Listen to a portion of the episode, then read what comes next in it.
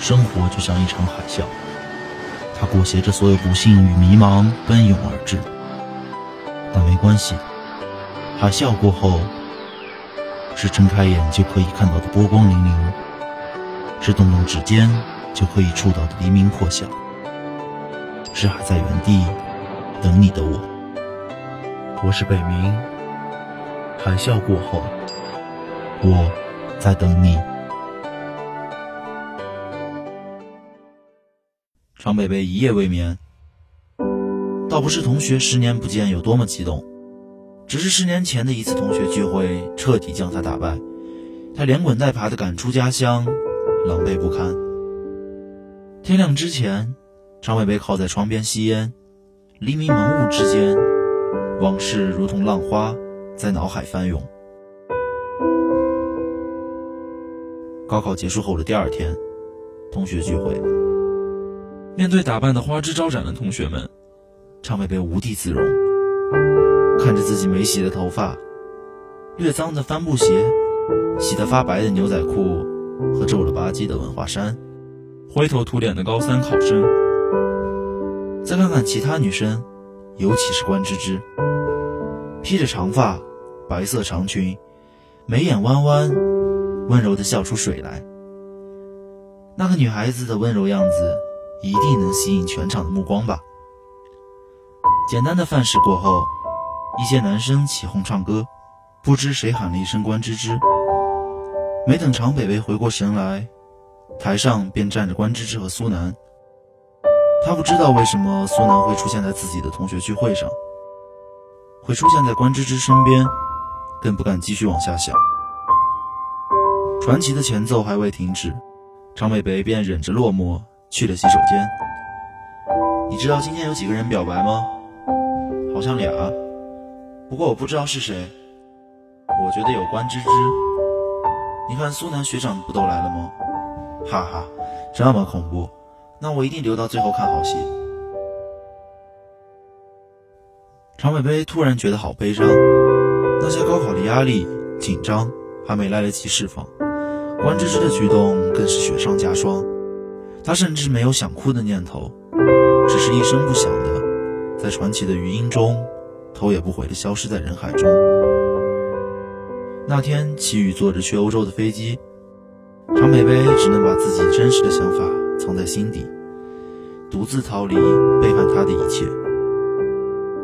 就在那个时候，偏执促使常北北做出了选择，选择再也不见自己的高中时代。彻底与过去告别。传奇、关芝芝，甚至苏南，都像长北北的尾巴一样，随着他一天天的进化、成长、退化，消失在岁月里。就算再强大的超人，那只顽皮的尾巴，都会化作尾椎骨，牢牢地印刻在他的身体里。而长北北这只二流超人，背着这块自欺欺人的骨头。倔强地拯救自己的宇宙，除了会在阴雨连绵的日子里隐隐作痛，他希望有一天自己能争气的忘掉它。太阳出来了，常美北吐出一口烟雾。傍晚七点，常美北准时到达餐厅，一番寒暄后，看到齐宇冲自己挥手，便在他旁边坐下。你为什么不参加我哥婚礼？我那天喝多了，不是故意不交份子钱的。齐宇狡辩道。苏南用怀疑的眼光看着他。再说，我要去了，伴娘有苏南什么事啊？某人不得杀了我？哼。常北北环顾大厅一圈，却没有发现关芝芝的身影。关芝芝二胎都有了，今天没来，在家带孩子。齐宇便有深意道：“你几个意思？”被看穿意图，常北北略有不爽。你不就因为那点破事耿耿于怀这么久吗？没关系，哥们儿今天帮你找回场子。齐宇得意洋洋道：“求求你千万别，我还想多活几年呢。”一言一语间，夜已半深。常北被微醺间眯着眼，不知在想些什么。原来自己当做天大的误会耿耿于怀这么多年的，在关芝芝那里不值一提。凭什么自己这么多年饱受委屈？常北北越想越委屈，所以他决定要报复。随着时间的推移，大厅里的人越来越少，常北北也想离开，关芝芝与苏南合唱传奇的场景历历在目。于是常北北晕乎乎地走上舞台。双手扶着话筒，视野里不见苏南的踪迹。很好，常北北深呼吸一口气。常北北，苏南被抢下话筒，一头雾水。几分钟前，苏南《光辉岁月》唱得好好的，只见常北北气势汹汹地冲上舞台，一把抢走了自己的话筒。半晌无语，继而在《光辉岁月》中自顾自唱起了走调的传奇。台下所有人表情都很精彩，有起哄的，有大笑的，有议论纷纷常北北是不是喝醉了的。苏南听着常北北不成调的歌，暗自好笑，刚想把常北北拉下去，却被齐宇抢了先。台下有人大喊他俩的名字，齐宇没有理会。把话筒重新塞给苏南，南哥，你继续唱，我去把这个醉鬼处理一下。便扶着常北北离开了现场。苏南看着常北北最后一眼，是常北北用手比出一把枪的样子，朝自己瞄准。犹豫了一会儿，苏南追了出去。南哥，你怎么来了？齐宇看着熟悉的身影，便摇下了车窗。我看看常北北怎么样了。苏南看了看副驾驶睡得安静的常北北，皱眉道：“倒是你喝了酒还敢开车？”哎，我没喝。齐宇挑眉道，笑容别有深意。南哥要是不放心我，要不亲自把北北送回去？饶是以常北北的定力，此刻都快被祁宇的暧昧语气恶心吐了。他实在不敢睁眼去看苏南的表情，果然，苏南露出一副莫名其妙的表情。我放心，都这么大两人了。齐宇笑了笑，便没再作声。苏南站在原地，直到车影消失在视野许久，才缓缓掏出一支烟，自嘲地看了一眼车钥匙，钻进汽车，默默点燃香烟。烟雾缭绕间。苏南渐渐清醒，以不舒服为由离开聚会，发动车子，朝着相同的方向开去。汽车飞驰，苏南心中的平静终于被不爽代替。他一向是不喜欢参与这些吵闹的活动的，可是因为名单上常北北的名字，他竟然鬼使神差的答应了。他搞不懂常北北到底有什么样的魔力，似乎就是那种看不透的感觉。让苏南百爪挠心，难受的很。苏南看得懂常北北隐藏在迷糊下的皎洁，苏南也看得懂“回头万里，故人长绝”是什么意思。不然他不会寒假给常北北补习，不会纵容常北北披着长远的羊皮，伸着小狼爪，冲自己张牙舞爪，不会在接到常远的一个电话就抛开所有麻烦事，打车到城市另一边接他回家。他只是不说，他只是看着，看着常北北慢慢长大，看着他去往南方，看着他又纠结又激动，看着他成熟模样站在自己面前，不知所措，看着另一个男孩像当初的自己一样，那一瞬间脑子里什么都没有想，那一瞬间他自己都不知道自己在期待什么。苏南学长，我敬你一杯。关芝芝露出甜甜的笑容。女孩子喝什么酒？苏南笑着抽走关芝芝的高脚杯。苏老师，告诉你一个秘密。关芝芝突然踮起脚尖，贴近苏南耳边。你一会儿能不能和我合唱一首《传奇》呀？齐宇要表白，想让我们唱歌给他壮胆。和谁？苏南八卦兮兮地问关芝芝：“常北北呀。”关芝芝眨眨眼睛。啊，他俩苏南笑笑，将杯中酒一饮而尽。行了，别装睡了。常伟伟睁开眼睛，摇下车窗。北国清凉的夜风吹在脸上，都听到了吧？齐宇歪过头看眼常北北，常北北目光空洞，不知在想些什么。我可是给过他机会了，是他自己没有抓住。你喜欢他，他又不知道，你图什么呀？